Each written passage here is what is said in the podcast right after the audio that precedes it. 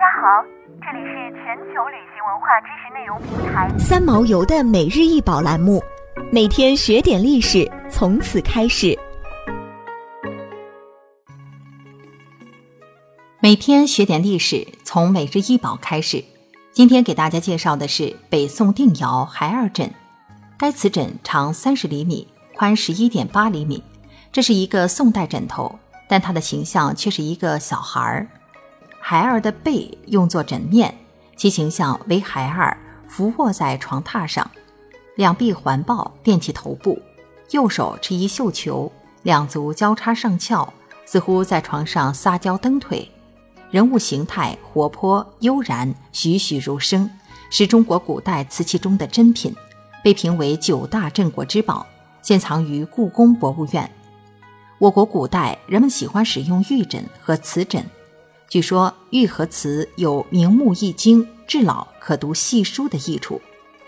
瓷枕作为我国民间古陶瓷中具有代表性的品种，瓷枕的烧制最早出现于隋代，并以河南省安阳市隋文帝开皇十五年（五百九十五年）张胜墓所出瓷器为代表。唐以后日渐增多，为古代寝具。宋代则是许多窑口烧造瓷枕的全盛时期。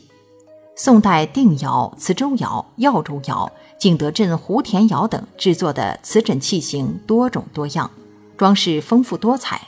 其中最精美、最为人们喜闻乐见的，应属北宋定窑白釉孩儿枕。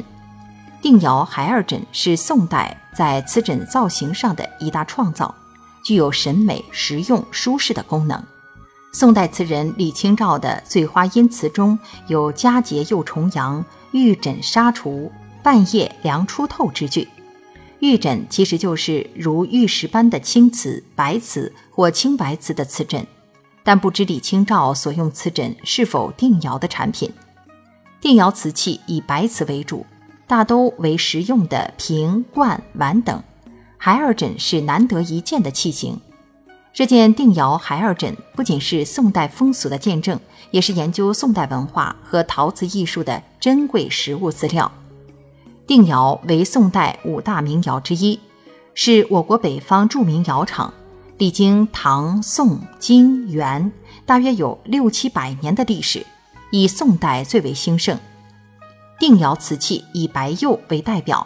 其精美的造型、乳白、牙白的釉色与流畅的刻花、印花、画花装饰，为宋代白瓷之魁。